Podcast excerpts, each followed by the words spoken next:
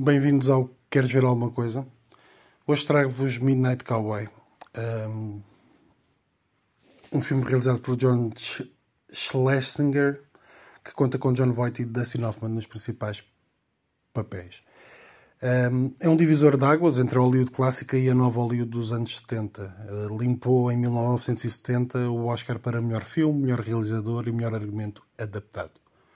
Se é verdade que hum, com o código Waze, a Hollywood clássica tinha algumas características muito próprias e coisas que não admitia em filmes.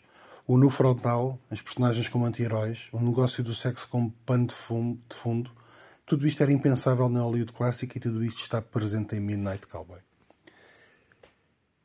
Midnight Cowboy começa com o som típico de um western. Pouco a pouco a câmera baixa e filma a tela de um drive-in drive de dia enquanto uma criança monta um cavalo de parque infantil debaixo da tela. É um cenário desolado que antecipa aquilo que se segue.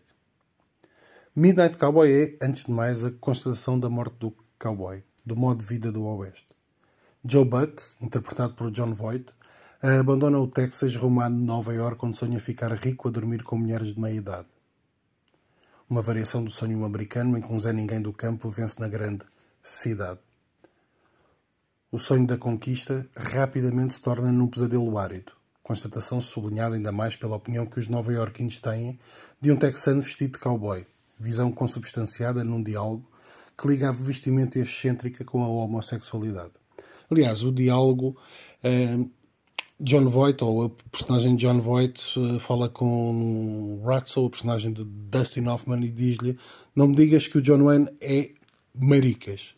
Agora pensem que John Wayne ganhou o Oscar de melhor ator nesse ano, ano em que os dois atores deste filme também estavam nomeados para o mesmo galardão.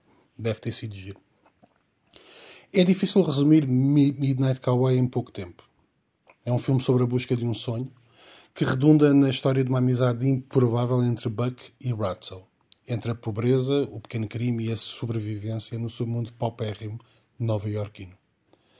E esta Nova York é suja, é reles, está à sombra do dinheiro.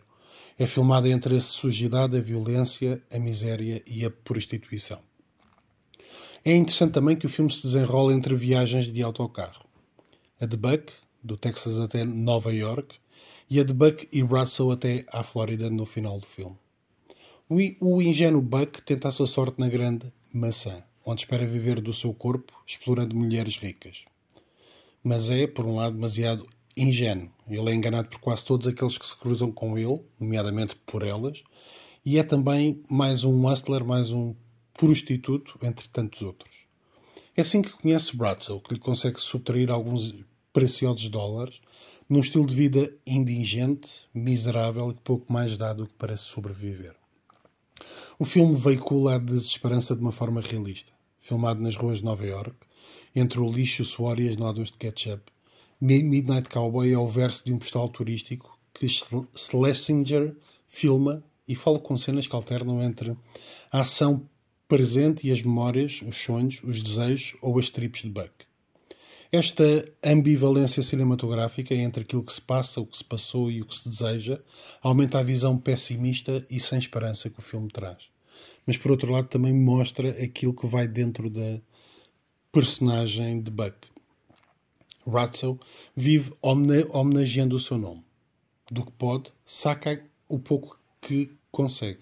Vítima da sua deficiência física, o contraste entre Buck, que se serve do seu corpo, e Ratzel, que já nem isso tem, é visível mas redundante, no sentido em que ambos se dirigem aparentemente para o mesmo fim. Se Midnight Cowboy é uma visão negra dos anos 60, é também um fruto desses mesmos anos, não faltando a festa a Andy Warhol que, pelo menos a mim, pareceu-me meio deslocada no filme. Junger escrevia que a fotografia tem um lugar fora da zona de sensibilidade. É um modo de ver cruel, um olhar frio, distanciado da realidade. Sobre o cinema, Junger amplia a mesma opinião, dizendo que há um grau extraordinário de crueldade fria. Midnight Cowboy apresenta essa crueldade fria, quase neorrealista, ainda que não nos deixe insensíveis, pela forma como filma e desenvolve a amizade entre dois homens. Se Buck diz a determinada altura The only one thing I ever been good for is loving, frase que é colocada em causa durante todo o filme, é no final que esta se concretiza, na forma como Buck segura Ratso. E é um final uh, triste, mas ambivalente. Ambivalente porque marca o final da viagem para Ratso, mas não obrigatoriamente a viagem para Buck. Este foi um filme que me marcou e provavelmente é um filme que eu vou voltar, provavelmente não só enquanto espectador, mas também aqui no podcast. Portanto, já encomendei um livro que narra uh, toda a história de, de, de, preparação, de filmagem um, ehm, do próprio filme.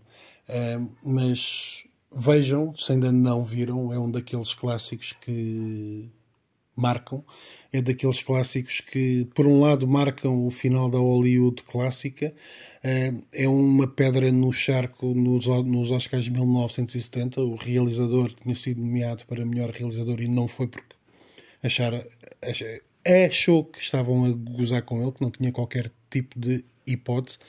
Eh, e aparentemente a sala ficou muda perante o nome do do filme, o nome do realizador. Ninguém estava à espera que aquele filme ganhasse os três Oscars que ganhou. Vejam, é um excelente, excelente filme com um excelente Dustin Hoffman e com um muito bom John Voight um, nos papéis principais. Até para a semana.